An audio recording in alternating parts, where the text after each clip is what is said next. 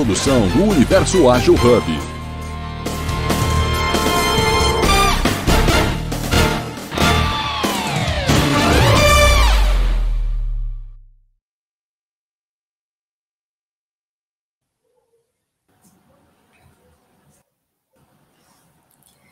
Bom dia, bom dia. Vocês estão me escutando?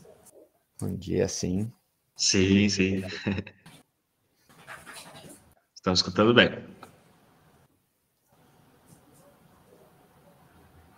Bom dia. Deu uma travadinha.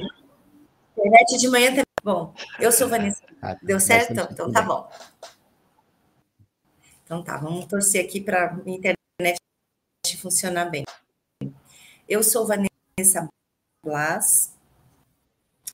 Eu sou mestre em doutora em gestão de projetos. É, minha área de pesquisa é, metodologias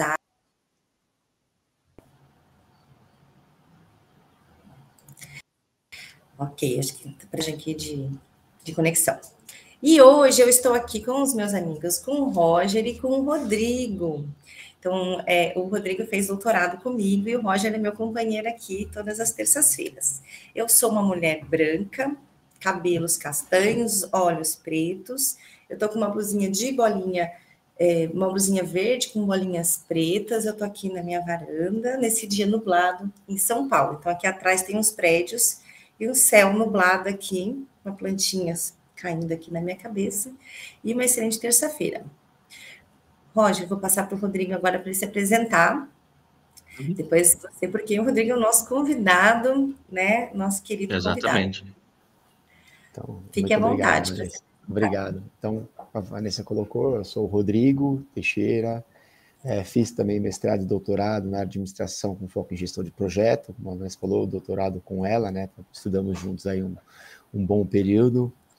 É, Bom, é, sou funcionário público, trabalho no judiciário há 29 anos, né? Desses 29, já tem 14 anos que eu estou na área de planejamento estratégico, gestão estratégica, cuidando da área de projeto da, da instituição, projetos organizacionais, né? É, bom, sou homem branco, né, estatura mediana, cabelo castanho curto, uso óculos, né, estou vestido com uma camisa polo branca, também estou aqui numa varanda né, da, minha residência. No fundo tem a, a, cortina, é uma tela branca, né?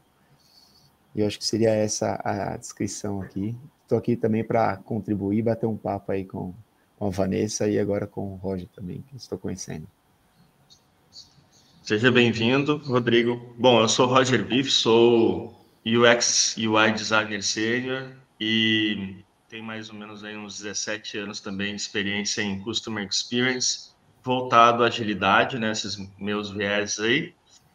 E sou um homem branco, barba preta, óculos de armação preta, boné preto, um casaco preto de fone de ouvido. No meu, ao meu fundo tem uma estante com alguns livros, alguns certificados, um boné e umas plantinhas. Bom dia a todos. Bom Seja bem-vindo, Bom dia. Bom dia, muito obrigado, Roger. Obrigada, Rodrigo. Obrigada, Roger. Então, tá bom. Então, estamos aqui na Jornada 731, nosso episódio 911. Então, a gente fala de práticas ágeis, mas hoje a gente vai falar também sobre aprendizagem organizacional.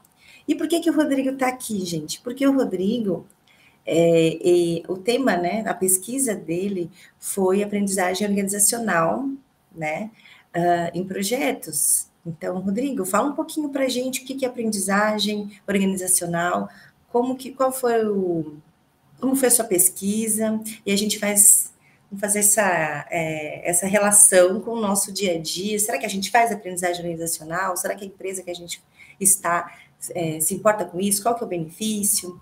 Bora lá, Rodrigo, por okay. favor. Então vamos lá. Então, é, Bom, primeiro ponto, acho que é importante a gente definir um pouco a questão da aprendizagem organizacional, né? Que a gente fala em aprendizagem, a gente já pensa em algo mais cognitivo, e aí como que uma organização aprende, né?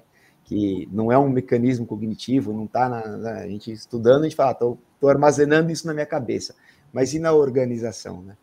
Então, a gente fala em aprendizagem organizacional, a gente pode pensar de uma forma simples, como um, um meio, na verdade, uma capacidade que a organização tem de realizar mudanças nas suas ações, de, de, de se movimentar, de mudar conforme o mercado, por meio de conhecimentos que ela consegue adquirir, né?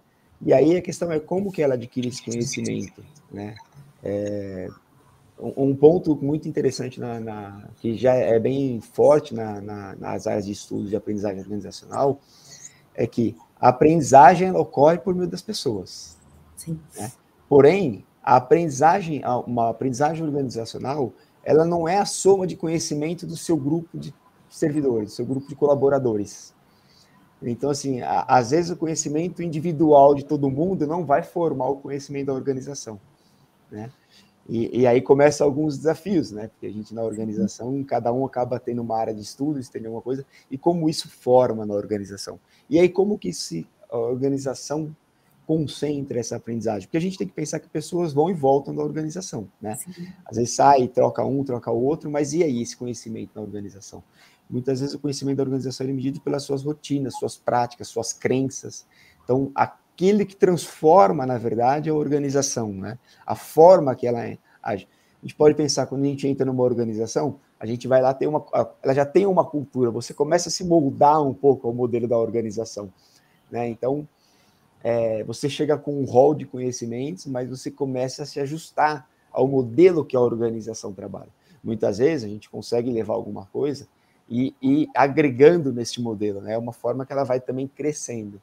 Então, a entrada de uma pessoa na organização também é uma forma de trazer conhecimento.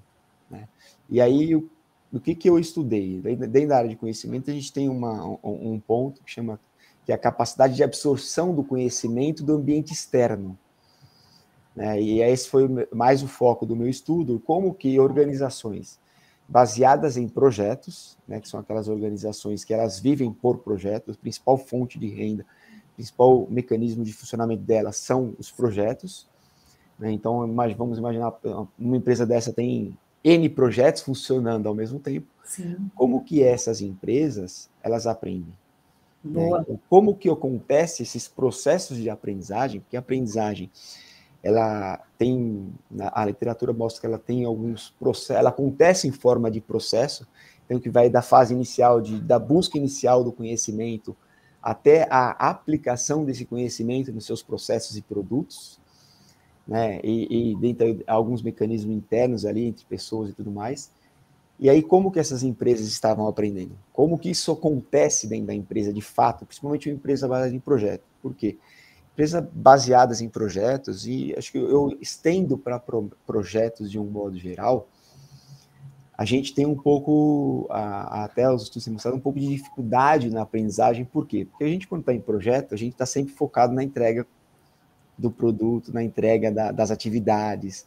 Então, não é uma preocupação muito grande das equipes de projeto é, trocar conhecimento, passar o conhecimento, registrar o conhecimento para a organização. Né? A nossa preocupação, muitas vezes, na equipe de projeto é entregar aquela atividade que nos demandaram. Então, esse é um dos pontos, na verdade, que acaba dificultando um pouco o, o processo de aprendizagem quando a gente fala em, em organizações. Né?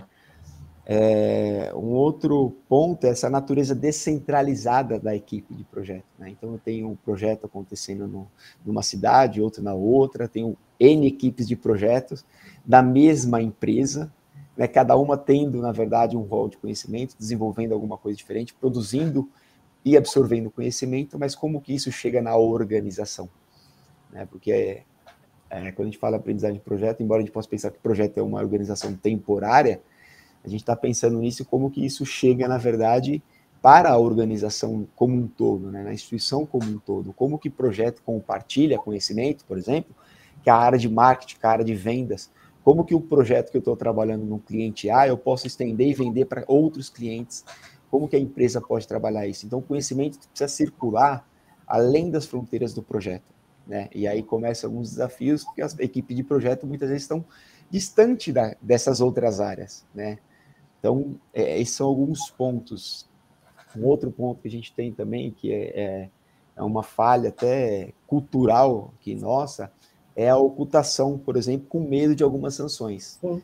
Se alguma coisa deu errado no meu projeto, se alguma coisa, eu vou tentar dar um jeitinho ali, mas eu não vou levar isso adiante para a organização, né?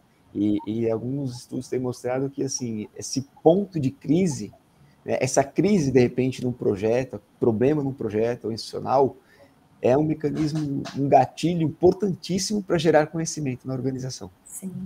Né? E muitas vezes, Oi, pode falar, Vanessa. Não, ó, eu fiz algumas anotações aqui que é muito, muito legal que você colocou. É assim, é, essa, eu, bom, eu trabalho, né, numa fintech, a gente é, a área de agilidade de projetos, que é a minha área, é a área responsável por essa troca, né, por aprendizagem organizacional. É óbvio, gente, que não sou aqui expertise como o Rodrigo, mas estou tentando, né? Porque assim, até o Rodrigo falou. é, a organização, é, a cultura da organização, ela influencia bastante nisso. O quanto a empresa também. Aí, Rodrigo, você me, me parece, me vai me corrigindo, a gente tinha um bate-papo, né, Roger? Pode ir cortando aqui. O quanto a organização também permite que tudo isso aconteça, né? É, essa segurança psicológica de você apontar um erro e esse erro se tornar a gente é, se tornar um, um aprendizado, né? A gente fala, a gente aprende, nossa, um, é, nós como pessoas fora da organização, a gente fala assim, ah, a gente aprende mais com os erros é, é, é, mensagem de Instagram, mas isso aí é verdade, do que com os acertos. É verdade que a gente erra mais do que acerta, inclusive, né? É, e, e aí, o quanto a organização também dá essa segurança psicológica. Eu já trabalhei em empresas, Jesus, nossa senhora, eu assim, porque assim, uma coisa é você errar, outra coisa é você ser displicente. Você às vezes erra porque você não sabe. Quando a gente fala de agilidade, a gente tá, a gente fala muito de experimentação e é visto mais como um aprendizado na agilidade, aí pode me corrigir, o pessoal aqui está em casa também. A gente fala muito de experimentação, então aquela é, é um aprendiz, é mais aprendizado, né? O MVP, ou as entregas e tudo mais. Claro, com, com, não é para levar o pé da letra e falar assim, ah, eu, na agilidade eu posso ficar fazendo e jogando fora. Não é isso, não distorça. Mas você vê mais como um aprendizado, pequenas entregas, rápida correção, é, do que, na verdade, um, um erro, né? Ou, a, na verdade, se você persistir naquilo, é que é um erro. Cara, não tá dando certo, tu tá insistindo nas coisas. E aí, é, Roger pode me complementar também. Quando a gente fala de agilidade, a gente fala muito voltado às equipes, às pessoas, a colaboração, a confiança, aprendizagem com os erros, né? A gente fala é, de, dos produtos, então você olha, você aprende também com o cliente, né? Você é centralizado no cliente. Hoje as organizações deveriam, mesmo que não estão voltadas para agilidade, é, então a gente tem as squads que elas trocam muito entre si. E é, uma forma de você falar com a, com a organização sobre o que está sendo é, criado, né, é, levar essa aprendizagem organizacional que traz inovação, quanto mais você aprende, é, e, aprende, e vamos colocar aqui também que essa aprendizagem organizacional, ela tem um foco, não é aprender sobre tudo, tudo e todo, toda coisa que vai funcionar. Eu aqui, por exemplo, eu não vou aprender sobre corte e costura, eu estou numa fintech, né? Então, é uma aprendizagem também, ela... A forma como a gente trabalha aqui é uma aprendizagem organizacional com foco no nosso produto, com foco no que a gente faz, é, e para toda a organização, que somos em 20 e poucas pessoas, mais as squads ali, então é uma empresa é, enxuta, digamos assim, né? Então, quando eu falo, quando você fala de troca de conhecimento e tudo mais, toda essa complexidade, pr primeira pergunta, na verdade, a, é, quem é, é, é o responsável? É a própria equipe, são os colaboradores, é a alta gestão, é a organização que incentiva e dá essa segurança psicológica para errar, para ter colaboração, para ter confiança, para ter um, um, ambiente, às vezes, menos competitivo, que é o que você falou, de repente a pessoa fala, eu não vou falar o que eu sei, porque eu vou ser mandado embora, vou ser rapidamente substituído. E quando a gente fala de agilidade, a gente fala muito de colaboração, né? E troca de conhecimentos, uma coisa não funciona, é equipe multifuncional. É, e se a gente pode considerar, dentro do ambiente de projetos, e depois expandindo, é, que as, as lições aprendidas, as cerimônias, lições aprendidas, retrospectiva, que a gente revisa o processo, é, se isso também pode ajudar falando ali com as pessoas do projeto. Tá, bom. Aí, se quiser, eu falo demais. Eu vou. Não, vamos lá. Eu vou, eu vou. Antes de responder direto essa pergunta, eu vou fazer só um. Vou pegar um gancho aí na sua fala e tentar. Primeiro, essa questão cultural, né? Assim, a, a cultura da organização é importantíssima. Né? Não só a cultura de absorção do erro, mas a cultura de aprendizagem, aquela que permite, na verdade, uma, uma cultura junto com uma estrutura organizacional que permite, na verdade, os funcionários a buscar o conhecimento, a explorar o conhecimento, né? não só dentro da organização, como fora. Uma estrutura que permite você circular em diferentes ambientes, né, para explorar conhecimento, por exemplo, com um colega de um outro projeto, com, com, com outro, em eventos externos e tudo mais. Então, incentivo desse ponto da cultural. Uh, na, no, no, meu estudo, por exemplo, algumas empresas que eu acabei passando visitando, é, tinha um incentivo muito grande da própria alta administração, né? Então aí já entrando um pouco na sua quem é responsável, né? Que você perguntou, é, eu tinha, eu, eu notei nas, na, em duas empresas, principalmente empresas de tecnologia que trabalhavam com método ágil, isso que é, acho que é um pouco interessante para casar bem aqui com, com, com, o nosso trabalho, com a nossa conversa.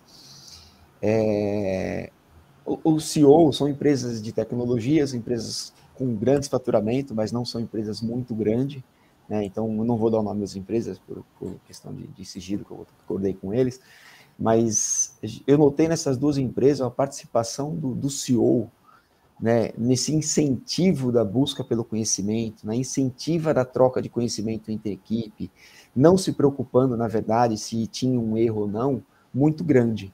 E aí você vê que é, essa política da organização, essa estratégia, esse é, esse mecanismo que eles criaram de alguma forma, a, as pessoas tinham liberdade para dar sugestões, para falar direto com o CEO, independente da posição que ele estava na organização. Né? E, e, e na questão do eu, uma das empresas que, que eu passei lá, é, o principal mecanismo de aprendizagem que eu vi, assim, o principal, a, a maior aprendizagem que eu consegui identificar lá com eles foi a partir de um projeto que deu tudo errado. Tudo. Eles falaram assim, Rodrigo, foi o pior projeto da nossa vida. Perdemos o cliente, perdemos dinheiro, foi assim um caos para a empresa.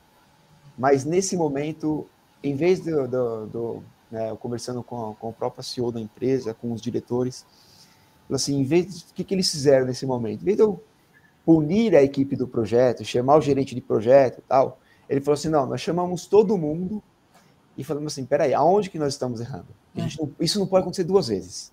Exato. A gente não pode perder dois clientes, a gente não pode, porque o nome da empresa no mercado vai ficar prejudicado. E aí, esse trabalho, você imagina assim, a, a, a equipe de projeto se sentiu acolhida por eles. Porque, embora o projeto deu tudo errado, e eles falaram, o problema não foi só por conta da nossa equipe, também a gente sabe que às vezes o projeto dá errado por conta do próprio cliente, do próprio solicitante Sim. do projeto, que impacta também no desempenho e desenvolvimento desse Sim. projeto. E, e, com isso, eles fizeram um ponto bem interessante, porque assim, eles reorganizaram toda a parte de projeto da organização. Porque eles perceberam que eles tinham algumas falhas até na forma de, de, de planejar, de organizar o projeto. Né? Com isso, eu lembro que é, é, até foi o, o, meu ponto de contato lá. Assim, eles, para solucionar, como que eles buscaram? Eles não tinham essa expertise de projeto no mercado embora eles trabalhavam com tecnologia, trabalhavam no projeto, aquela coisa, todo mundo trabalha com projeto, né? A gente faz projeto desde da vida inteira, né? Sim. É um projeto de viagem, é um projeto de comprar uma casa, é um projeto, a gente está sempre envolvido em algum projeto, mas nem todos utilizam, por exemplo, a, as metodologias ágeis ou as próprias preditivas e alguma coisa. Eles eram assim, eles trabalhavam, tinha lá o meio, mecanismo deles, trabalhavam. Como que eles foram buscar esse conhecimento no mercado? Por meio de uma contratação de um especialista em projeto. Então, eles contrataram um, um especialista, um cara especialista em projeto, o cara foi e reorganizou com o conhecimento que ele tinha de mercado, até de outras empresas, ele trouxe esse conhecimento para a empresa. Então, olha só, uma pessoa veio com o conhecimento, ele conseguiu transformar esse conhecimento que era individual para um, um conhecimento comum na organização. Então, assim, é, aquilo que a gente chama de, de, de, mapa, construção de mapa mental, né? Então ele tinha o um mapa mental dele, aquela visão de mundo sobre projetos, ele conseguiu compartilhar e fazer com que a organização tivesse o mesmo modelo mental. Todo mundo chegou a, uma, a um consenso do que, que era a gestão de projeto e como ela poderia ser implantada na organização. Então, isso ele trabalhou direto com a alta administração. E depois eles foram tratando isso, por exemplo, com equipe de projeto. Então, uma forma de buscar conhecimento, às vezes, é buscar esse conhecimento na contratação de alguém. Exato. Né? Um outro ponto. E é isso. Pode e falar, isso é um ponto que eu estava tava pensando aqui quietinho, só analisando, que para mim é mais uma aula, né? Daqui. uh, isso que eu estava pensando aqui, até anotei um ponto. Você acabou respondendo um pouco nas suas palavras, mas a, é, a aprendizagem organizacional está muito vinculado com a questão da cultura, né? E, e essa alteração, né, o ajuste da cultura, uma nova aprendizagem organizacional, nos, no seu ponto de vista, numa uma grande visão geral, assim, ela é mais top-down, top, top, uh, bottom-up. Bottom-up. Um, começa de cima para baixo, começa de braço para cima. Se tiver muitas pessoas né, na, na, base, elas conseguem mudar a cabeça de um lead, de um CEO. E aí, o que, que você acha? É meio polêmico. É, tá? é, então, esse é um ponto interessante, porque quando a gente está falando em aprendizagem, a aprendizagem organizacional, a gente tem dois caminhos de aprendizagem. E aí são esses dois caminhos que você citou. Então, tem, tem uma autora da Universidade de Queensland que ela traz um, ela traz um projeto em, em, na área de aprendizagem em projetos bem interessante, o trabalho dela. Que ela coloca, por exemplo, que a, a, o indivíduo ele transfere o conhecimento para a equipe, a equipe consegue transferir conhecimento para a alta administração, para a organização. Tá? Vou tratar a organização aqui, vamos fazer uma analogia como se fosse a, a alta administração. A mesma forma, a equipe também consegue direto influenciar a alta administração. Então, assim, eu vejo que a, a aprendizagem ela pode surgir também de baixo para cima. Né? E assim, de cima para baixo também é, é onde eles chamam de. Então, tá é, então, eles, é, então você tem esses dois caminhos, né? Que eles chamam de, de, de feed forward que é de baixo para cima, do indivíduo para a equipe, da equipe para a organização. E eu tenho o feedback, que é da organização, modelando o comportamento de aprendizagem da organização, de todos, por exemplo, da equipe e também do, dos indivíduos. Então, a, acaba tendo essa troca, né? É interessante a gente colocar que assim, a aprendizagem é um processo dinâmico na organização. Então, por exemplo, até quando eu fui estudar aprendizagem, eu ficava, penso, cara, como que eu consigo ver o que o cara aprendeu se ele aprendeu, se ele trocou conhecimento com alguém na organização, se isso Exato. que ele trocou conhecimento de fato foi aplicado no, num produto ou num serviço. É, é, eu fiquei, cara, assim, estudando isso, eu ficava cada vez maior. Eu discutia com alguns professores, falei, uhum. cara, como que a gente consegue olhar na organização é, os processos cognitivos das pessoas. Exato. então, é, é assim. Você... Interessante que eu vou começar uma, uma, uma, especialização agora em neurociência, né? Então, é fantástico. E pensar que isso, no âmbito da organização, não é um indivíduo, né? É, é, é, é. esse organismo, né? Fazendo trocadilho. São várias cabeças ali, daí no momento que muda uma delas, que é muito importante, daí já traz também um outro viés. É, é, é, é bem Porque tem conhecimento tácito e explícito, né? Tem conhecimento que é da experiência, e aí como é que você tira da cabeça? Tudo bem, hoje em dia falam que no futuro vai conseguir tirar da cabeça de um e botar no outro, mas hoje é, tem a experiência da pessoa. Às vezes está um manual, alguma coisa bem explícita lá na cara, mas a forma como a pessoa enxerga aquilo também influencia, não influencia? Tipo, é o, é o é as experiências dela daquela pessoa, daqueles indivíduos, faz com que você tenha insights ou conhecimentos diferentes para a mesma coisa. E como trocar isso? Sim, sim. É, esse, é, esse, é um ponto interessante, porque é, primeiro que a gente acaba buscando conhecimento com base no que a gente já tem de experiência, a gente tem de, de, de conhecimento. Então, a, essa fase inicial de busca, exploração do conhecimento, é, ela muitas vezes ela é meio moldada pela nossa experiência, porque eles falam que a aprendizagem ela é meio caminho dependente, né? Você aprende alguma coisa, você vai evoluindo nesse processo uhum. de aprendizagem. E muitas vezes você consegue enxergar e observar no ambiente aquilo que está próximo do seu nicho de conhecimento. Então, você explorar, por exemplo, com o Roger, tá? Aí eu vou para a neurociência, entender, por exemplo, os mecanismos da neurociência para aplicar, no, por exemplo, na metodologia ágil. Olha só como ele saiu do, do, do, do universo dele, porque eu acho que não sei se o, se o Roger tem essa experiência de neurociência, mas é um outro universo, é. né? Um outra nicho. Então, normalmente, a gente não faz, a gente não sai dessa.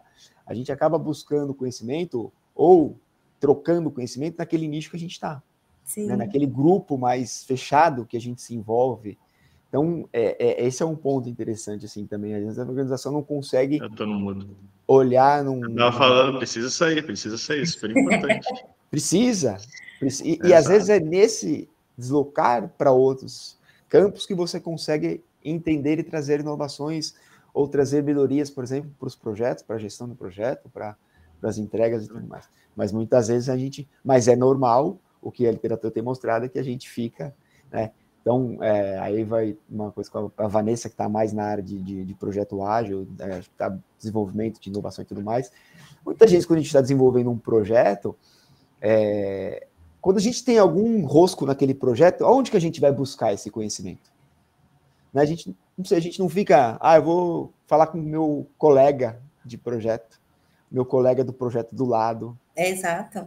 Não é isso que a gente faz? É. é e, e, aí você já começa a ver, por exemplo, a, a importância que tem o mecanismo de integração social para o projeto.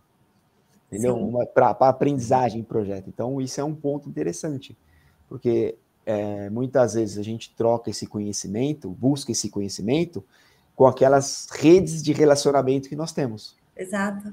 Tá? É, eu, vocês estavam falando aqui, e aí eu tenho uma correção que eu, eu não é uma correção, mas é, dá um parênteses aqui, quando eu falei assim, ah, eu trabalho numa fintech, então eu não vou fazer um, eu, eu falei código costura porque eu, é a minha paixão, eu comprei uma máquina há muitos anos, mas eu nunca fiz, eu nunca mexi nela, ah, mas vê no YouTube, é, mas eu não estou com tempo, e há muitos anos que eu não estou priorizando, embora eu tenha a máquina aqui de corte costura. Então eu falo, corte costura vai me ajudar na fintech. Sei lá, mas o que eu falei para vocês é porque, o que, que eu, eu, trouxe isso? Corrigindo essa fala, porque o Roger, é, ok, eu tenho a ver, talvez, com produto, a neurociência, não é o meu corte costura e tudo mais. Mas é, é importante você sair realmente da tua né, daquilo e procurar nova, novas formas para inovar, porque a aprendizagem organizacional também tem a ver com inovação. Eu vou a alguns eventos é, de agilidade, ou como palestrante, ou como convidada, é, eventos de inovação, amanhã estarei em um, inclusive, a convite do, do Universo Ágil, porque é uma forma também de eu olhar o mercado, de eu olhar as pessoas, é, e de repente trazer novidades aqui para dentro da empresa, não necessariamente naquele tema que eles estão falando, mas transpondo aquilo, sabe?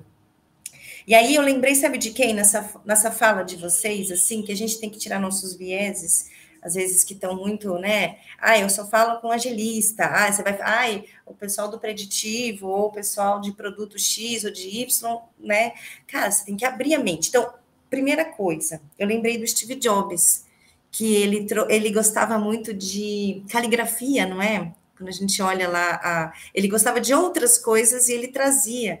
Ele era um homem muito inovador, porque ele trazia outros elementos, né, para dentro do produto, do que estava pensando. Que, tanto que ele saiu da Apple, ele foi para.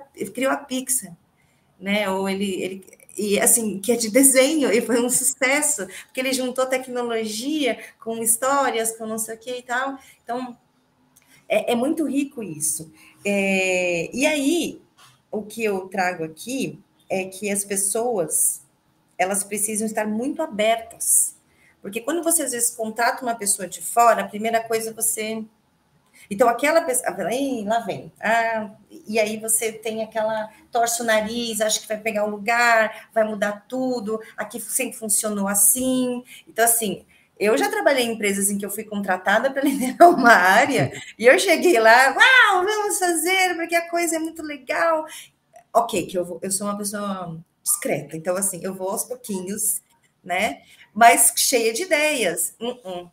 Não, sempre funcionou assim. Mas a pessoa me contratou, o, o dono da empresa, o diretor, eu não falo isso para as pessoas, óbvio, mas assim, eu na minha cabeça, gente, sempre funcionou assim, mas acho que agora não está funcionando, senão não, tem, não teria me chamado aqui. Isso é uma coisa muito feliz que o Rodrigo trouxe, que deu certo da pessoa chegar aí, uau, que legal, e conseguiu mudar a mentalidade das pessoas, mas é difícil, né? Sim. As pessoas têm que estar abertas. E as pessoas têm que estar abertas, assim como o Roger, que, é, assim como o Rodrigo, que é, foi aprender sobre aprendizagem organizacional né, no, no doutorado e trazer discussões como uma forma de acrescentar no conhecimento que ele já tinha. Também tem a ver com a personalidade, a característica das pessoas que estão ali, além do apoio da organização? Vocês acham? Eu, eu, eu acredito que sim, né? Mas é, é um pouco, eu acho que essa é o que você colocou, essa questão dessa resistência cultural, né? Resistência à mudança. É, é natural, é, nós seres humanos já, já temos essa resistência, porque a gente, porque a aprendizagem é um processo de você entra num momento de distúrbio e depois você entra num lugar de estabilidade. Então você, você gera um, um tumulto para depois você entrar num novo patamar de, de, de, de estabilidade, né? E as pessoas já estão num momento de estabilidade ali, já estão com aquele processo andando. Já sei fazer. Uma, muito bom ou ruim, mas está andando ali, não é isso? E é, é que a gente acaba indo para um, um outro até universo, mas é uma questão de como institucionalizar uma prática, né? Aí a teoria da institucionalização vai explicar um pouco isso, porque a, a aprendizagem passa por isso. Tem uma, uma, uma autora, a Mary Crossan, ela tem um, um artigo bem interessante, assim, um clássico aí na área de aprendizagem, que ela traz um modelo que ela fala aprendizagem em quatro Is, né? Que vai da intuição, né? E aí eu vou, eu vou tentar dar um, tá passar um pouco aqui, falando até porque ela fala, a aprendizagem ela ocorre em, ao longo do tempo em diferentes níveis. Né? Então, você tem a intuição, que, por exemplo, é você, indivíduo, né? Puxa, pensando, você está em fintech, você está inovando, criando coisas novas. Poxa, você pensou uma coisa, às vezes você fala assim, cara, não consigo nem expressar isso ainda, como o que, que eu quero fazer. Sim. Então você tem esse insight, esse, essa intuição daquilo que, tá, que você pode pensar em desenvolver e tudo mais. Aí ela fala, um próximo passo é você começar a interpretar isso. Então ainda está dentro do indivíduo. Imagine você, tá, então começa a dar palavras, dar significado para aquilo. E aí quando você começa a dar significado, muitas vezes você começa a trabalhar isso com um grupo, ou você e um grupo. Então você começa já a migrar, né? Ainda está muito centrado no indivíduo, mas começa a migrar um pouco para o grupo. E aí você começa a dar essa interpretação para aquilo, né? E aí você vai para um próximo passo, que é o terceiro I, que é a integração que assim, como que a gente vai, já que a gente deu sentido para aquela ideia, para aquele insight, como que a gente vai integrar isso com a equipe? Né? Então, ah, tem um processo de integração, e aí, na verdade, é um compartilhamento, é, é, é deixar esse modelo mental é, homogêneo, todo mundo na organização entender, ou pelo menos naquele seu grupo, entender o que estão se discutindo. Para só depois você pensar num passo de institucionalização, que é o 4I. Boa. Né? É, é você assim, como que eu vou de fato institucionalizar isso na organização, né? Que como que se assegurar que essas que essas esses conceitos, as coisas que nós estamos discutindo, que vai gerar, por exemplo, uma mudança num processo, ou que vai gerar um novo produto, ele entra na rotina e faça parte da organização. Então ela vai discutindo. Então a gente percebe que eu vou sair do indivíduo para o grupo para a organização. Mas lembrando que nós estamos falando até agora que tudo isso muitas vezes é moldado pela organização. Sim. Né? Então esse avanço ele é moldado, ele é controlado pela, pela organização de alguma forma. Então, é, e aí quando a gente fala em institucionalizar, a gente teria que pensar um pouco no, nas práticas de institucionalização, né? De, de como que, que a resistência é fato. Né? Ela vai ter, para você mudar um processo, que nem você entrou numa organização para mudar um processo, né? você vem com conhecimento, trazendo a aprendizagem para a organização, mas mobilizar as pessoas de forma que você consiga institucionalizar aquilo é um desafio. Né? Eu, eu uma experiência prática, né? No, no, trabalho no órgão público, você imagina um pouco a dificuldade, a dificuldade parece que é sempre um pouco maior. Sim. Porque no órgão público eu não posso falar para o cara, se você não fizer, eu vou mandar para o diretor, você vai, você corre e mandar ele embora. Temos que ser inovadores. Entendeu? Né? Você tem que ser inovador. ah, mas ah, eu tô aqui há 30 anos, eu tô aqui. Então é um desafio, né? E, e, essa resistência é muito grande. A área de projeto mesmo, eu já, olha, sem brincadeira, acho que eu já fiz umas quatro vezes, eu, eu reinventei a unidade de projetos no tribunal. Né? Então, assim, ao longo desses 13 anos, os últimos 13 anos que eu estou com a unidade lá, porque eu que implantei a primeira. Sim. E, e é, é, constante renovação. Por quê? Porque eu não, falta alguma coisa né, na, na, organização. E aí, um ponto importante quando a gente fala da institucionalização é esse apoio da alta administração, Sim. é ter o, a, a literatura de, da institucionalização coloca, eles chamam de champions, né? É o cara que patrocina aquilo, é o cara que leva aquilo, que, que briga por aquilo na organização, que vai, isso vai dar certo. E aí, às vezes, a gente não consegue ter essa pessoa, a gente fica patinando na hora de institucionalizar uma prática, um conhecimento, né? É, é, muito interessante, porque assim, eu trabalho na fintech, todo mundo sabe, já cansei de falar, maravilhosa, só agora, financiamento de painel solar, viu, gente? Muito bom. Aí é, a gente tem crescido muito, né? Então, para mercado, a gente lançou, vai fazer um ano agora. Né? A gente tinha um MVP, estava bem restrito, enfim, já isso em outros lugares também. E a gente ficou muito preocupado no primeiro momento, né, em 2022 no segundo semestre de 2022, a criar um produto, uma plataforma, realmente que isso sustentasse, né? Que as pessoas com segurança, a parte de risco e tudo mais, enfim, tecnologicamente também falando, também é isso. É, em 2020, então, isso a gente teve muito aprendizado, né? A gente quebrou, a gente não teve momentos de go horse, falar, ah, nossa, que linda, a gente fez super agilidade, Scrum, Kanban, e nananá. Não, teve momento ali que a gente estava muito aprendizado e a gente volta ao que a gente conhece anteriormente, né? Porque assim, ah, o que que a gente, porque veja só, eu brinco sempre, o papel de uma, criar uma empresa é em branco, vai virar meu lema agora. A caneta é usada, né? Então a gente vem com assim, ela falha, a gente volta, nós, nós voltamos ao que nos traz conforto diante de uma inovação, de uma situação. Ah, eu, eu male male, eu sei, eu sei que vai funcionar de alguma forma. Então, em alguns momentos a gente voltou aquilo que a gente sabia que, que ia ser difícil, a maneira do cohort, não sei o quê. É, porque aquilo a gente sabia que funcionava, tem um custo das pessoas ficarem, né, da gente ficar muito é, cansado, do produto às vezes ter algumas falhas, porque a gente não fez de uma maneira planejada. Os, as práticas estão aí, gente, para a gente usar, porque de alguma forma elas conhecem, é, elas, elas funcionam também, as boas práticas, mas leva tempo. No desespero, a gente volta ao caminho anterior. Então, precisa de esse champion. E hoje eu tenho aqui uma pessoa é, que sempre compra as minhas ideias. Neto, um beijo para você, maravilhoso, nosso chefe aqui, né, um dos nossos chefes, e o nosso presidente também. Então, o Nuno, quando me trouxe para ação agora, ele já conhecia meu jeito, né? Então, grande beijo também para o Nuno. Então, ele compra as minhas ideias. Então, eu falo assim: olha, eu acho que agora é o momento. Óbvio que eu também sei, eu não ia fazer isso ano passado. Ah, vamos criar uma aula de aprendizagem organizacional, onde minha filha, vamos criar a empresa. No segundo ano, é, criamos a empresa, temos um histórico, né? É, temos conhecimento, novas pessoas chegaram, é, a gente precisa passar esse conhecimento tec, tec, tecnológico do que a gente tem feito, a gente precisa passar esse conhecimento de processos para as pessoas que não estão envolvidas diretamente no que a gente faz de core.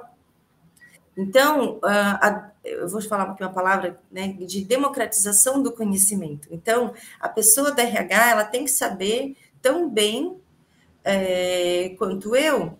Vai ser difícil? Vai ser difícil, porque eu estou no dia a dia das entregas, dos processos, eu estou, né? É, mas precisa, a gente precisa ter esse cuidado. Alguém precisa é, dar esse primeiro passo é, e levar essa ideia adiante para que um champion, né? Consiga uhum. entender o que você está falando. Então, ter profundidade, conhecer, a gente fala muito de lifelong learning, né? Buscar essa, é, é, alguns conhecimentos fora, como a gente está aqui, a gente todas as terças-feiras fala, caramba, isso é muito legal. Vou aprender mais, vou falar com o Roger, com o Rodrigo, com a Vanessa, com quem é que seja, pegar essas dicas para levar dentro da minha organização, para que é, muitas vezes não vai ser o champion que vai vir com essa ideia, alguém também instigou, né, deu essa intuição e falou, cara, talvez seja o momento agora. É... E aí o que aconteceu? Tem, é, criei aqui uma, um, uma iniciativa de aprendizagem organizacional e as pessoas ficaram muito, falaram, cara, que legal! E coisa simples, né? Assim, às vezes a iniciativa ela vem porque já conheço um pouco do tema, né? Do aula, ou né, já também tinha visto o trabalho do, do Rodrigo, e, e falei, é uma, vem de uma boa vontade. Falei assim: olha, que tal a gente começar é, a falar um pouco sobre isso e de repente tá num, num, grande banco e às vezes é mais difícil e tudo mais. É, começar no, no, no, no, teu, no, teu, na tua área. Aqui, para mim, tá fácil porque a, eu sou uma das líderes diárias aqui dentro, né? E assim, mas começa de repente na tua área, né? olha, na tua coordenação, na tua gerência, é, e, e aquilo vai funcionando, e aí, de repente, a organização, você vai mostrando para outras pessoas e você tem um champion. É, já fiz isso no Banco Cetelem também, de onde eu vim, né? Do, que o Nuno é, me trouxe, da gente falar sobre agilidade ali na nossa área, e aí mostrando que a agilidade, fazendo dinâmicas, o RH também nos ajudava. E aí, quando você vê as pessoas falando, puxa, que legal, vamos experimentar, vamos entender um pouco mais.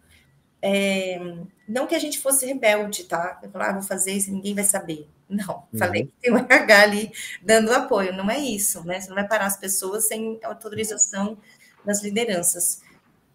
Mas acho que vale aqui a gente falar, puxa, Uh, na minha empresa não tem, o que, que eu faço? Acho que seria legal. Começa. Muitas vezes o champion ele só vai, assim como a gente, quando a gente vai mudar de, de cargo dentro da empresa, você mostra primeiro um resultado, né? Para que depois alguém fale, puxa, eu acho que né, aquilo é, é legal.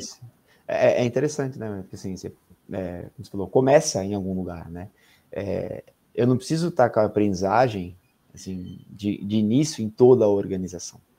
Né? E assim, um, um dos, do, das formas de superar, por exemplo, alguma dessas barreiras que a gente tem em aprendizagem de projeto, é você estabelecer esses mecanismos de gestão do conhecimento, estabelecer esses processos de conhecimento da organização. Né? E a gente que está em projetos, a gente falou assim, é, é, é, tanta ferramenta, é tanto boas práticas que se tem, que às vezes você precisa criar esse mecanismo para trocar esse conhecimento dentro da própria equipe para depois, poxa, essa equipe é um, se tornou uma equipe de, de, de, vamos dizer, de alto desempenho, funciona bem. O que, que ela acontece? Ela pode ser um exemplo para. E aí sim você começar a expandir toda essa aprendizagem para a organização, né? Mas eu, eu, o que eu coloco é sempre essa, assim, quando a gente fala, a aprendizagem, ela, como foi falado várias vezes aqui, ela ocorre, ocorre em diferentes níveis. Vamos pensar em organização, na equipe, você pode ser a sua unidade de projeto, ou sua equipe de projetos, ou a sua unidade, você pode criar um mecanismo de aprendizagem ali dentro. Né? Mas é sempre importante, em algum momento, você pensar que para a organização é importante ter esse mecanismo de conhecimento também. Né? Porque, como a Vanessa colocou aí algumas partes, eu acho que eu, eu deixei de, de, de, falar isso acho que no começo, aprendizagem não é aprendizagem por aprender, aprender por aprender. Claro que sempre aprender é bom, né? Eu sou da premissa que aprender é sempre bom. Mas na organização, a aprendizagem ela tem uma relação direta e, e, e tem mostrado no, no, nos estudos que ela influência de, tem uma influência direta na inovação da organização e tem uma influência direta no desempenho da organização. Sim. Então, uma organização hoje que busca ter vantagem competitiva, que busca se destacar no mercado, ela precisa sempre, de alguma forma, se adaptar a esse mercado, se ajustar a esse mercado. E uma forma de você se adaptar e ajustar que é até um conceito de adaptação e aprendizagem, é um conceito que meio que transita dentro da, da área de aprendizagem né, na, na organização, na estudo, é, é você ter esse, esse, mecanismo, você precisa criar isso na organização, porque senão uma hora você vai sair do mercado, né? Vamos, vamos dar um exemplo aqui da, da, da, Kodak, né, que lançou a máquina digital e, e lançou a máquina digital, pôs lá numa estante, o negócio ficou, eles não acreditaram naquela mudança de mercado, e no final uma empresa que foi à falência, depois recuperação e tudo mais, com, pelo próprio produto que ela criou e passou para outro. Né? Então, assim, olha... E é case de, de não ser business agility. Esse mesmo case de não ter aprendizagem é o é. mesmo case que fala, não tem, as coisas estão muito relacionadas, né? Então, é, então, é, é, é essa adaptabilidade, né, essa busca é, é importante, né? Exato. Então você tem que estar atento a isso, você tem que implantar, acho que, um mecanismo de mesmo que seja no nível local.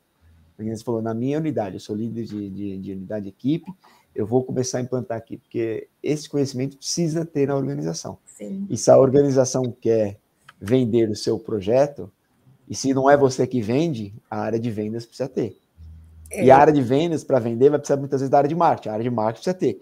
Todo mundo precisa ter esse conhecimento do que. Porque não adianta né, a gente só aprender no. Porque em projeto, a gente tem alguns autores que colocam assim: a gente tem dois níveis de aprendizagem, né, que eles chamam de, de, de, de primeiro loop, e single loop e double loop, que é primeiro loop seria aprendizagem num, num, processo. Por exemplo, eu estou gerando um, eu estou num projeto aqui, preciso desenvolver alguma coisa, estou com um desafio, começo a contatar umas pessoas, aprendo a, a algum código, alguma coisa, resolvo aquele problema, mudo o meu processo de trabalho e resolvo aquilo. Mas isso percebe, fica entre a atividade e o Rodrigo. Então é aprendizagem no nível simples, né? No, no single loop. E aí eu estou lá, resolvi. Agora, como que isso se transforma para a organização? Quando ela muda a cultura da organização, quando ela muda os processos da organização. E aí que é um desafio. E a maioria, que eu tenho notado, até na, na área que eu estudei e tudo, é que muitas vezes a aprendizagem ela fica no nível de projeto. Né? Agora eu... é aí o ponto que eu queria chegar. Ah, então esse é o gancho que eu queria, desde o começo da conversa. Oh, desculpa, Roger. Não, não, mas eu estava esperando o tempo certo. Está tá tudo certo, foi perfeito. É, Para entrar essa, esse meu ponto, uh, não, não quero demorar muito, né? Então, vou começar desse ponto. Tem até algum experimento social, que uma brincadeira que fazem em redes sociais, uh, que entra naquele ponto que a gente já falou atrás. Ah, que sempre foi assim, né? Que é uma brincadeira, tem vários, vários tipos, mas uma é um consultório. Sempre quando chama a pessoa, o pessoal, que são todos atores, levantam chama a pessoa né, para ir para o consultório, todo mundo levanta. Aquela pessoa que não é ator, ela acha estranho e depois de umas três chamadas ela começa a levantar junto. No final das contas, todo mundo foi chamado e só tem aquela pessoa lá. E daí, quando chega outra pessoa que não é ator, aquela pessoa levanta e outro, por que tu levantou quando fizeram a chamada? Daí ela disse, sempre foi assim aqui, né? Então, é uma forma da memória organizacional. Mas aí, agora que vem, com, esse, com essa abertura, agora que vem. Como que funciona, né, com o teu estudo, com o teu conhecimento, essa, essa memória organizacional? Porque a aprendizagem não basta só ela, nós precisamos também guardar esse aprendizado em algum lugar. E numa organização como isso, e daí eu já deixo até um spoiler, eu gosto muito do assunto base de conhecimento, né? Que, como eu já fui gestor de, de atendimento ao cliente, eu de, sempre disse, né? Base de conhecimento, que knowledge base é, é uma salva vidas, né? Sim. Porque por que, que isso é feito dessa forma? Né? Sempre foi feito assim, mas por que? Como é que se chegou assim? É isso. Não, legal. É, essa parte da, da memória organizacional tem alguns modelos de aprendizagem que, que coloca a memória organizacional como um dos processos de aprendizagem, né? E assim, o que eu tenho de conhecimento é que essa, a memória ela está enraizada nas, na, nas práticas, nas rotinas da organização. Né? Por isso que é o sempre foi assim. Aí quando você deu esse exemplo do, do, do, do, laboratório, tem um outro exemplo também que coloca dos macaquinhos, né? Que sobe a escada. Quando ele sobe a escada para pegar a banana, por exemplo, ele joga, toma um jato de água. E aí eles vão trocando todos os macacos no, no, experimento, e no final ninguém mais sobe a escada, mas ninguém sabe por quê. Mas Sim. ninguém sobe, porque nunca foi assim. Né? Então é, é, é, romper, e daí é um pouco de fato. É o, aí você vê, por exemplo, que isso está na, nas rotinas deles, se, né, na, da, daquele grupo. E às vezes a, a, aprendizagem precisa romper um pouco isso, né? Então precisa transformar essa memória organizacional. A memória existe. Sim. Né? Então, assim, principalmente quando a gente está lidando com empresas maiores. Porque quando é, é, é, tem um, um, autor que ele coloca quando a empresa é, é início de uma empresa, o conhecimento organizacional se mistura com o conhecimento da pessoa. Exato. Agora, quando você está numa grande, a empresa já começa a crescer e se desenvolver ao longo dos anos, o conhecimento, às vezes, já se desloca da pessoa e passa a fazer essa, essas práticas e rotinas organizacionais. Né? Então, assim, é, entender essas práticas e rotinas são importantes. E, às vezes, a aprendizagem vai ter que como a gente falou no começo, a aprendizagem está tá relacionada à mudança de uma ação na organização. Eu preciso mudar essas rotinas, essas práticas. Né? Então, assim, eu vou ter que ter uma transformação. A aprendizagem tem uma transformação nessa memória organizacional. Sim. Assim como é, não sou da área de neurociência, você agora vai é melhor, né?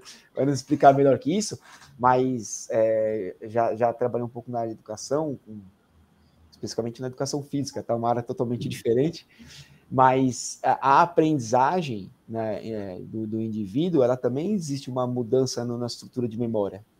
A gente, né, então, é, uhum. se a gente não mudar isso, a gente não está aprendendo.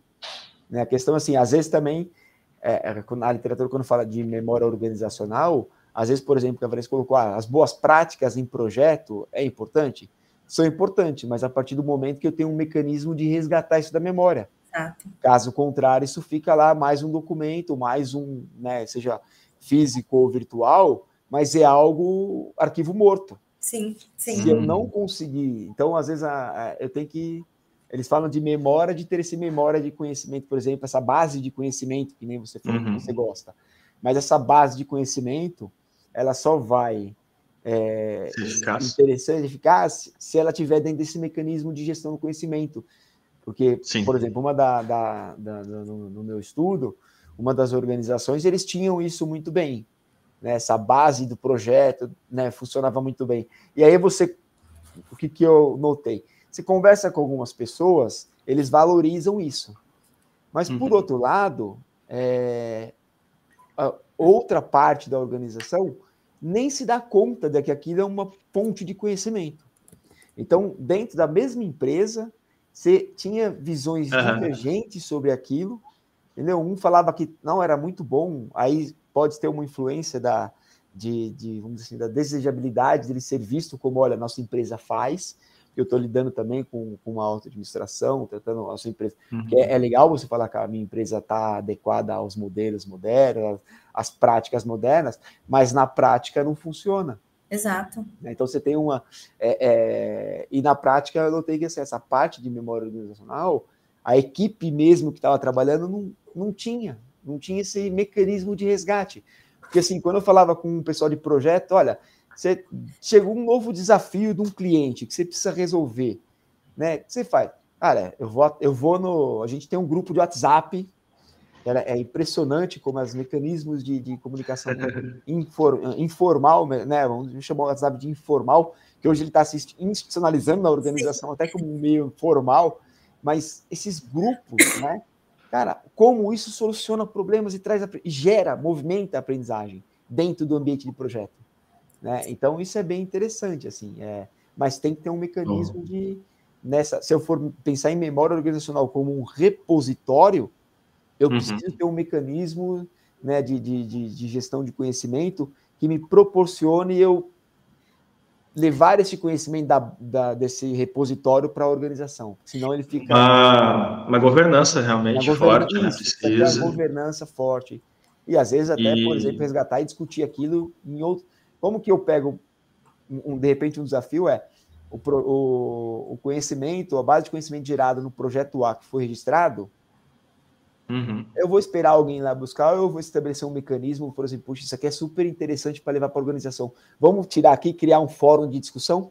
Sim. Isso. Entendeu? Então, assim, é, é, é a instituição, de repente, não quem está no projeto, mas quem está fora do projeto, também trabalhar essa. E aí é um pouco, por exemplo, quando você fala de gestão do conhecimento, né? Então eu tenho uhum. que ter um uhum. mecanismo de, de, de, de, extrapolar as barreiras, senão fica o conhecimento dentro do projeto, né? De deixar escrito, é. né? É. Levar para discussão. E, e numa estrutura onde as pessoas ficam muito tempo. Ah, fala lá com fulano que ele é o pai desse projeto, né? Foi ele que criou, Sim. ele sabe tudo disso. Mas enquanto tu tem uma outra atividade praticamente mês a mês, né? Que as pessoas estão toda hora entrando saindo numa velocidade muito grande, que nem nós tivemos algumas empresas que passaram por isso agora na pandemia, né? Foi muito rápido isso.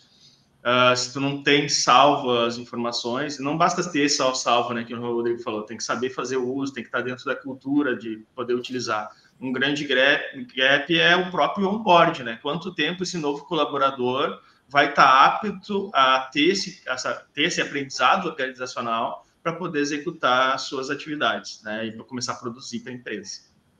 É. Boa. Cara, assim, a gente pode ficar aqui muito tempo, é um tema que, assim, a gente fala, a gente fala assim, ah, nossa, coisa é, nova. Não, é o nosso dia a dia, né? A gente vê o quanto a gente é carente desse assunto e gosta, e, é, e é muito, muito rico. A gente está indo agora para a reta final da nossa conversa, e a gente sempre termina, né, Roger, dando dicas né, de, de conhecimento, de artigos, de livros, ou de podcast, o que seja, dando dicas para as pessoas que falam assim: caramba, isso é muito top.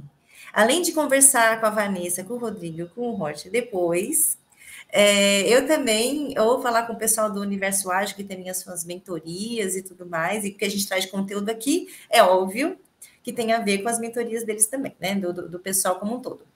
O, aonde eu posso saber mais sobre aprendizagem organizacional, né? Assim, é, peguei as dicas e eu acho que tem tudo a ver. Eu acho que se eu trouxer, levar isso para minha empresa, vai ser bacana para mim, para as pessoas e tudo mais.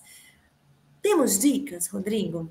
Você acha que tem algum lugar assim que se fala, olha, você citou alguns artigos, né? Tudo bem, são Sim. artigos científicos, mas o Rodrigo, por exemplo, ele tem artigo publicado é, para o público executivo, né? Executivo, é. É, é, é bom, é, é, assim, eu citei os artigos mais acadêmicos, porque eu, né, a gente acaba ficando aí mais nesse universo acadêmico, mas Sim, e, e o nosso desafio é, é justamente sair da, da academia e ir para o mercado, eu acho que é esse né, o, o papel até que, que, a, que a Vanessa e o Roger traz aí, o próprio universo ágil traz para a gente, é, a gente traz, tem muita coisa teórica, mas, por exemplo, a revista GV Consult, né, onde tem o, o, esse artigo Aprendendo com Projetos. Eu coloco o link aqui. Que é, é, um, é, um, é um caminho bom para se discutir, é, para aprender sobre novas coisas. É, eu tenho a revista também, que é um pouco mais de mercado, que é a Mundo PM, também eu vejo que tem bastante coisa. Eu artigo lá. Tem artigo, a Vanessa tem artigo lá, eu sei.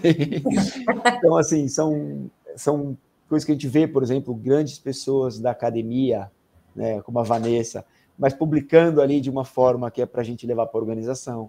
Eu mesmo já consultei, porque às vezes o artigo acadêmico você tem que às vezes tentar falar, tá, mas como que eu ponho isso na prática?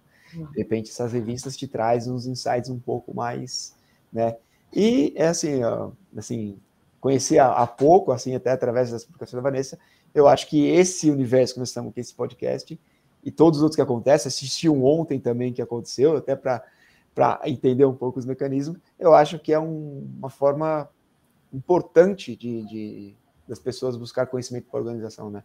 Então, já, já queria já parabenizar o, o Universo Ágil, é, a Vanessa, o Roger aí pela iniciativa, porque eu acho que isso é, o, isso é o que sai um pouco do conhecimento da academia e vai de fato para a organização. Então, parabéns para vocês aí pelo, pelo trabalho. Parabéns para ti também. A gente que agradece aí a sua participação. Bom, é, eu sou de fácil acesso, só me chamar no LinkedIn, quem quiser aí conversar um pouco. Pretendo agora todos os meus aprendizados novos, a partir de agora, com a neurociência, começar também a compartilhar um super assunto aí, aprendizagem organizacional. Só agradecer ao Rodrigo por ter compartilhado todo o conhecimento conosco sobre esse assunto. E nos vemos na próxima. Exatamente. Gente, é, eu, eu, também quero agradecer. Eu amo aprendizagem como um todo, né? Eu vim de uma carreira de educação infantil, o, Rodrigo veio de carreira de educação física, né? É, a primeira formação que eu tive ainda na adolescência no curso técnico foi educação infantil. Então, eu, eu, brinco que é, é a mesma coisa aqui. Agora, mentira. é a mesma coisa da organização, é quando eu dava aula para os pequenininhos. Nada. É, é, bota de caixinha. Mentira, tô brincando. Hoje a gente fala essas coisas na internet, né? Depois viraliza, pega o corte. É. Não bota ninguém de castigo. É, e também não colocava quando era educação infantil, deixa claro.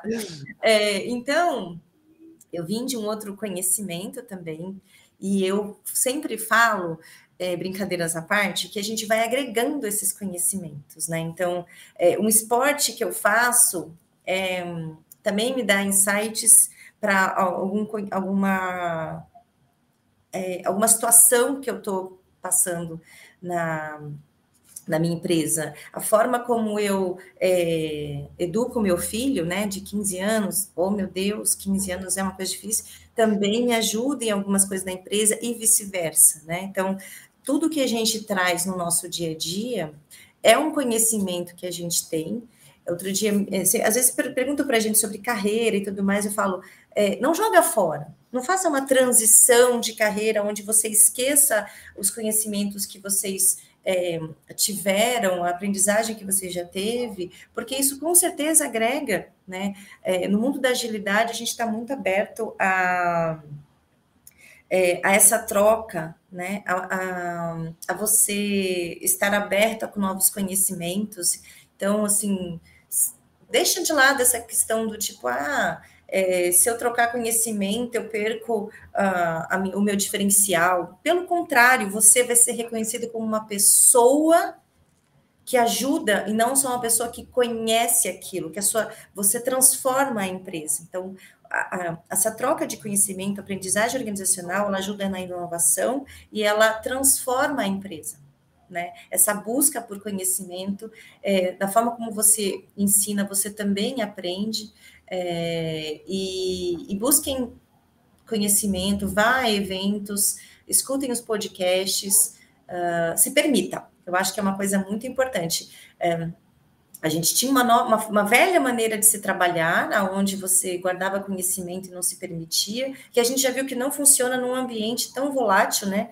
É, tão diferente, centralizado no cliente. Nós somos clientes também, nós mudamos toda hora de opinião, queremos melhoria, então é, ficar engessado e guardado, né, assim, ah, eu sei fazer assim e é assim que vai ser, e aí, escutem, às vezes a organização está pronta para isso, mas você não está.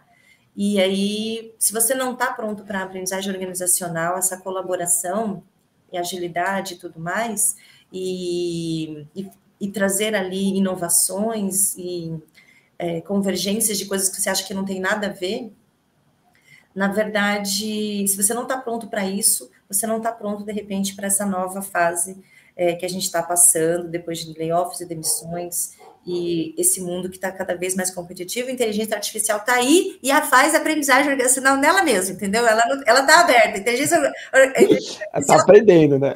Tá, entendeu? Ah, a Vanessa falou tudo isso, mas ok, o machine learning, as coisas estão acontecendo aí. Então, fiquem atentos e agradeço, tá bom? É. Muito obrigada. Obrigado. Beijo, boa semana. Obrigado, igualmente. E fico à disposição Obrigado, também. Tchau, tchau. Opa, Rodrigo. Obrigado. Até o público aí, me achar no LinkedIn também, precisar conversar alguma coisa, mais informação. E para vocês também aí do, do Universo Ágil. Tá bom? Sempre um prazer estar com vocês. Estaremos juntos nas próximas, fiquem tá com certeza. Sou um seguidor agora. É isso. Colaborador também. Colaborador, tá bom, por nada. Obrigado. Tchau, tchau, pessoal. Tchau. Beijo. Tchau, tchau, tchau pessoal. Tchau, até mais. Prazer clareza dos desafios da sua equipe, eficiência, produtividade, colaboração, alavancar resultados. Conheça o Universo Ágil Hub. Temos experts nas áreas de transformação digital, RH, marketing, jurídico, produção, operação, tecnologia, finanças e estratégia. Somos mais de 50 experts preparados para ajudar você a alavancar seus negócios. Preparado para explorar juntos seus desafios? Então chama no WhatsApp 11 98994 6527. Repetindo, WhatsApp 11 98994 6527 e venha discutir conosco a solução para seus desafios. Tudo em um ambiente seguro. Os melhores experts do mercado para ajudar seu negócio. Você